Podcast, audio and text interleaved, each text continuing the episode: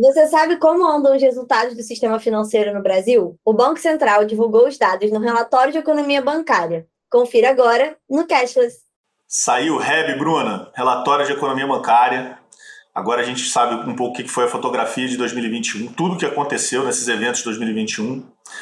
E a gente sabe que 2021 não foi um ano tradicional, né? não foi um ano comum. A gente está falando do segundo ano de pandemia do Covid, né? Teve é, os efeitos da vacinação, teve a retomada da atividade econômica e teve o cenário que a gente vem discutindo aqui bastante no canal, a inflação crescendo e, consequentemente, elevação da taxa de juros. Para o pessoal que está assistindo a gente, para entender um pouco o que é esse relatório de economia bancária, ele dá essa, essa, é, esse cenário um pouco do que aconteceu em 2021 e ele é quebrado em alguns capítulos para poder trazer uma, uma análise um pouco mais é, detalhada de vários pontos do sistema financeiro nacional. Então ele vê a evolução do crédito, ele tenta entender um pouco como é que está esse custo de crédito, né, e como é que está o spread no Brasil, e aí, consequentemente, ele vai analisar quais são os fatores determinantes, né, inadimplência, o custo de captação, as despesas, tributos, e até mesmo a margem financeira. Ele fala também de câmbio, né, tentando entender um pouco o que aconteceu com os produtos cambiais no Brasil. E ele, aí um pouco a minha praia, né, ele trabalha um pouquinho com indicadores de concentração e como é que está a competição no sistema financeiro nacional. E ele termina, acho que no último capítulo, falando um pouquinho como é que foi as, as ações né, e o contexto que aconteceu na, na agenda BC Hashtag. Então, assim, a ideia da gente falar hoje para o pessoal de casa é entender um pouquinho esse relatório e dar aí talvez aí os, os cenários preliminares de como foi 2021 no sistema financeiro nacional. É, e também acho que é um, é, a gente faz, acaba trazendo esse giro, né? Não só do relatório, mas o giro do mercado financeiro como um todo. E aí a gente né, pode começar fazendo esse giro por alto. E o que tiver de mais interessante, a gente até faz episódios específicos para discutir um pouco mais a fundo. Mas começando por esse giro meio o que, que aconteceu, né? Que ele se atualize mais rapidinho. Vale começar pelo mercado de câmbio, mais porque é o que tem, assim, é o que a gente menos fala aqui, mas eu acho que vale atualizar mesmo assim as pessoas do que, que aconteceu. E aí, do que tinha ali no relatório, duas informações me chamaram a atenção. A primeira foi a desvalorização do real, né? Então, é, dentro dos produtos cambiais, o ano de 2021 teve picos de desvalorização no primeiro e no último trimestre do ano. E aí o Banco Central até fez uma comparação né, com um conjunto de moedas de países emergentes, para poder ser aquele comparar comparáveis, né? Não vamos comparar laranjas e bananas. E mesmo assim, é, na verdade, o que eles encontraram é que a variação ficou próxima à média, mas ainda assim, o real só não desvalorizou mais do que as moedas do Chile, da Turquia e da África do Sul dentro desse grupo de países emergentes. Então, é, foi um ano que, do ponto de vista cambial, teve isso. Acho que a galera que está assistindo aí, talvez quem, tem, quem tentou viajar, alguma coisa assim, tenha percebido que teve essa desvalorização do real. Mas foi um fenômeno ali que o, o relatório destacou para 2021 no câmbio. E um outro, uma outra informação que chamou atenção também, na verdade, é uma continuidade, né? Não é uma novidade, mas chama atenção que é a concentração do mercado de câmbio no segmento bancário já era alta, ela continuou alta, é, mas as dez maiores instituições em volume contratado continuaram sendo né, ali focadas no segmento bancário, quase 80%, na verdade 79%, para ser mais precisa, no mercado primário e 68% no mercado interbancário.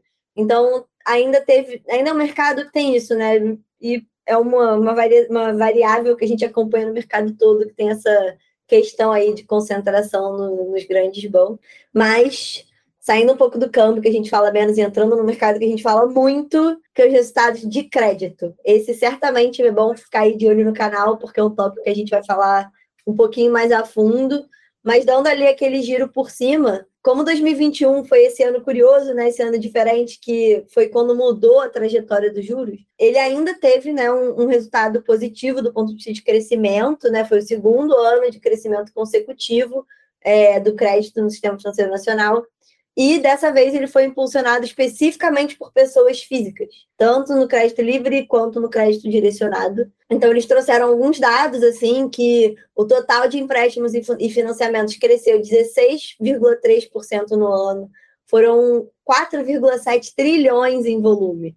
E foi isso teve uma estabilidade ali naquela razão entre crédito e PIB, que ficou entre ali perto de 54% no final do ano. Então, foi um ano que, ainda que tenha tido ali a, a, a transição né, para um período de, de juros mais altos, ao longo do ano acabou que o resultado ainda conseguiu ser bem robusto. Em empréstimo a pessoas físicas, né, eles destacaram a expansão de crédito consignado, financiamento de veículos no primeiro semestre, No segundo, o foco foi cartão de crédito à vista e crédito pessoal não consignado. Essa parte do cartão de crédito, inclusive, a gente já chegou a comentar aqui, tem a ver também com aquela parte de endividamento das famílias, mas, de fato, do ponto de vista do mercado de crédito, cresceu. Então, a gente teve ali é, um avanço desse ponto de vista. O mesmo aconteceu com o crédito rural, que também teve um crescimento acentuado, o crédito direcionado a pessoas físicas, a, a carteira, né? Ela teve uma demanda mais aquecida na parte de financiamento imobiliário, porque no início do ano os juros ainda estavam mais baixos. É, então, teve esse período ali de 2021 que ainda viu um mercado de crédito bastante se recuperando e crescendo em relação ao que tinha acontecido por causa da pandemia, né? E aí, quando olha para a parte de crédito ampliado ao setor não financeiro, o Banco Central também trouxe algumas informações úteis que tem bastante a ver com o que a gente vem falando aqui, inclusive, mas passando ali passo a passo, o saldo das dívidas, né, chegou a 13, 13 trilhões e meio em dezembro, no final do ano, né? Então já é o dado para o ano todo que foi um aumento em de 13,9% em relação ao ano anterior. Então, o, o que eles tiveram de diagnóstico é assim, de 2020 para 2021, a taxa de crescimento dessa, do saldo das dívidas foi de 17%. Continuou crescendo é, é, no ano seguinte, mas a uma taxa menor. Então, saiu de 17% para 14%. É, e foi uma coisa que eles destacaram. E aí eles foram ver né, qual era a composição ali da dívida. As pessoas físicas representam 21,5% do total, um crescimento de quase 20% no período. Então, é uma coisa que a gente já meio que veio falando aqui no canal, esse crescimento ali do endividamento específico das pessoas físicas, e o relatório meio que traz esse dado, né, já consolidado. E quando a gente olha para PJ, tem outro, outro fenômeno interessante, acho que para poder passar a palavra depois para você, que tem a ver com coisas que a gente falou aqui também, que foi quem cresceu foi o crédito para pequenas as pequenas empresas e as microempresas tiveram um crescimento maior do que as empresas grandes no crédito ao longo de 2021, que é um fenômeno que a gente sabe, poxa, é difícil, né? As empresas, as pequenas empresas conseguirem crédito, mas o crescimento por porte teve ali um destaque das pequenas empresas, ao mesmo tempo que o que a gente viu, e também já falou bastante aqui, mas o relatório confirma, foi o crescimento da taxa de inadimplência. Ela continuou na mínima histórica, mas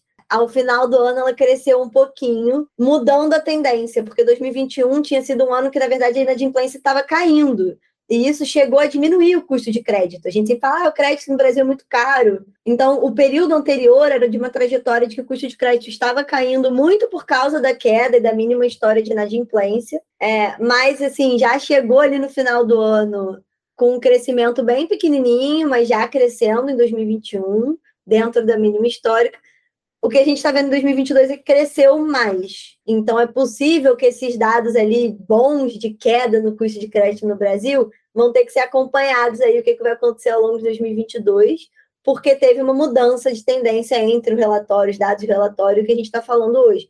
Mas fato é que 2021 teve sim uma redução no custo do crédito, puxado pela queda da inadimplência, puxado também pela queda nas despesas administrativas, na margem financeira, no custo de captação. Então, quase todos os componentes do custo de crédito tiveram quedas ao longo de 2021, o que é positivo. O que a gente vai ter que acompanhar em 2022 é se isso se manteve depois que o cenário mudou, depois que os juros começou a subir, que a inadimplência começou a subir. A ver, isso é só pra, assunto para o REB do ano que vem. Para 2021 foi bom. É, a gente viu, a gente, aliás, fizemos alguns, alguns vídeos já tratando um pouco como funcionou todo o cenário macro de 2022, né, o que vem acontecendo no cenário macro de 2022, um deles foi justamente sobre inadimplência e endividamento. Né? Mas voltando para 2021 né, e, refletindo um pouco os resultados do relatório, a gente começa a ver a rentabilidade do setor se recuperando, né? teve uma queda brusca em 2020, e agora a gente em 2021 retorna a níveis mais próximos do que era antes da pandemia. É, isso acontece com o lucro líquido dos bancos né, e também com o retorno sobre o patrimônio líquido, né, que a gente chama de ROI. Tudo meio que voltando a níveis pré-pandemia. Em alguma medida isso está seguindo o cenário internacional, embora essa recuperação da rentabilidade ela não tenha sido uniforme, né, homogênea é, nos tipos diferentes de instituições financeiras. Né? Algumas Alguns bancos que têm um perfil de negócio mais diversificado conseguiram se recuperar melhor, aqueles que eram mais focados em crédito tiveram é, uma recuperação na rentabilidade um pouco menor do que esses bancos diversificados. Isso é, é interessante, mas ver que o cenário internacional todo demonstra essa recuperação da rentabilidade e a gente vê isso nos diferentes continentes. Né? O próprio relatório é, dá uma certa significativa, significa um pouco esse movimento como acompanhando um cenário global. E aí um pouco para falar o que aconteceu, o que explica essa melhora dos resultados, né?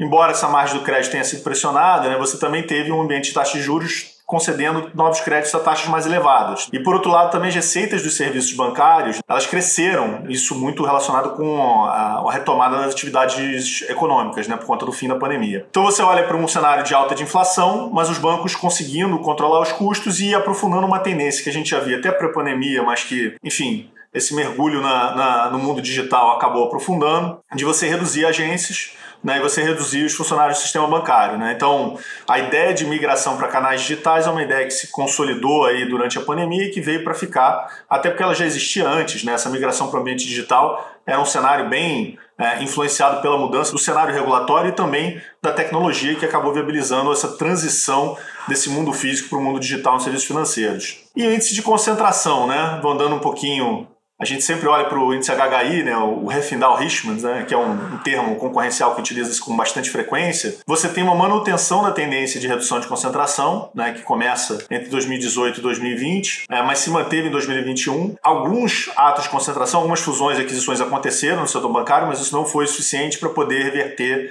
essa tendência de redução. E ela acontece mais pesado no, no em depósitos. Né? Se for olhar todas as métricas utilizadas, todos os diferentes serviços, foi onde você viu uma redução é, no nível de concentração maior, foi no mercado de depósitos. Mas a gente está olhando assim alguns efeitos, outros mais, outros menos, em outros segmentos também, indo em direção do que o Banco Central está tentando fazer de trazer mais competição para o setor financeiro. É, e assim, antes até de falar, você falou do, do índice ali, HH, eu, eu lembrei das aulas de economia industrial, me deu até nervoso, assim.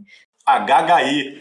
HHI, fazer, tem muitas provas de economia industrial para calcular isso aí. É, mas, mas assim, acho que do, do E aí, continuando ali na, na, tangente, mas que eu acho legal de reforçar para quem está ouvindo a gente, o relatório, várias coisas a gente foi acompanhando aqui ao longo do ano, né? Então, assim, pessoal aí que está ouvindo caixas, ó, a gente está acompanhando todos os temas aí que o Banco Central diz que é importante. Então, vocês já sabem, ativa o sininho, se inscreve no canal, que é importante para a gente continuar fazendo isso. E passando de volta, voltando ao assunto né, do relatório, é, uma outra parte que eles destacaram bastante foi o que avançou na agenda VC Hashtag. E aí, essa, essa a gente acompanha desde, desde o iníciozinho, para quem talvez não tenha, não, não saiba ainda, é a agenda da onde veio o Pix, da onde vem o Open Finance, é uma agenda de trabalho do Banco Central que tem né, dimensões, ações estratégicas com a ideia de democratizar o sistema financeiro, de melhorar os serviços, diminuir o custo, inovar transformar o, o sistema modernizar ele. E aí, no REB, todo ano, eles trazem o que aconteceu de novo, né? Desde que a agenda começou. E aí, não fizeram diferente esse ano, né? Trouxeram o que, que foi novidade. Ela está estruturada né, em cinco dimensões, que a gente já, já falou aqui algumas vezes: inclusão, competitividade, transparência, educação, sustentabilidade. Em 2021, ela teve 52 ações, 31% já concluídas, 69%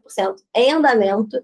Então, assim, aconteceu de fato bastante coisa. Teve coisa que ainda teve, né? Finalizou, teve, saiu do andamento, entrou ali no feito. Então, foi um ano bom para a agenda. E aí, alguns destaques, assim, é, é, outro assunto que fiquem de olho. Provavelmente vai ter um vídeo específico para a gente falar em mais detalhe. Então, a gente está só fazendo aquele giro inicial. Mas o que eles destacaram assim de, de, de, importante foi, primeiro, a sanção da nova lei de câmbio capitais internacionais. Eles consideraram que na dimensão de inclusão foi a principal medida de 2021, porque ela tem esse objetivo de modernizar, simplificar, consolidar os regimes é, existentes. E ela entra em vigor no final desse ano, 31 de dezembro de 2022. E ela vai consolidar mais de 40 dispositivos legais é, que começaram a ser editados no período de 100 anos. Então, de fato, é algo algo é, representativo para simplificação, para avançar ali a modernização do, do sistema, que depois disso tudo vai chegar numa legislação bem concisa ali, 29 artigos, linguagem modernizada. Então, o Banco Central considerou que foi uma, um dos destaques nesse processo de modernização do sistema. Ponto importante, inclusive, quando a gente falou de PIX internacional aqui um tempo atrás, uma das questões que precisava ser resolvida para a gente ter esse PIX é, entre países era justamente a lei de câmbio. Então, isso também é uma agenda importante para o futuro do Pix, que é esse a gente está todo mundo já acostumado. Mas eles, além disso, destacaram também a própria agenda evolutiva do Pix, que foi destacada pelo Banco Central como a principal medida de competitividade da agenda, é continuar dando novas funcionalidades ao Pix.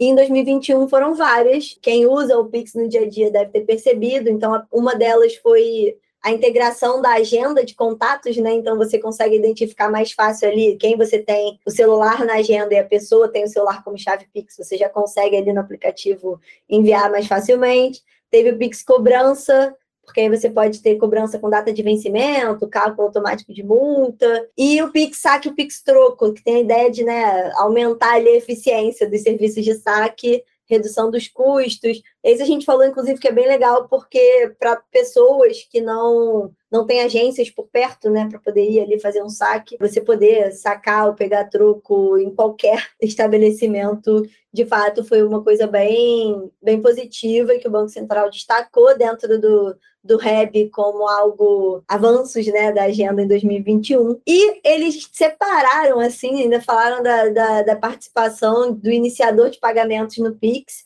Essa eu confesso que eu ainda vi pouco aplicada, eu gostaria de ver mais porque fazer, fazer pagamentos com Pix né, em aplicativo, você tem que copiar o código, fechar, entrar no aplicativo do banco, colar o código para pagar. São muitas etapas e o Banco Central destacou que agora, né, em 2021, eles possibilitaram o uso de iniciador de pagamento com Pix para não precisar disso, para as pessoas poderem fazer o pagamento ali dentro do próprio aplicativo que estiver usando, sem ir no banco, no aplicativo do banco. Mas acho que ainda tem espaço para crescer, mas começou em 2021, foi algo bem, bem interessante que eles destacaram no relatório. E aí, saindo de Pix, eles falaram de Open Finance, mas até nesse primeiro giro, assim, quando você pega ali sumário executivo, que eles destacaram, eles falaram um pouco de Open Finance nessa parte, né, dentro do relatório tem mais detalhes, mas foi um ano importante porque foi o ano que de fato virou Open Finance. A gente saiu de Open Banking e expandiu para uma lógica de Open Finance que vai incluir Open Investment, Open Insurance. A gente tem vários vídeos explicando o que, que é isso,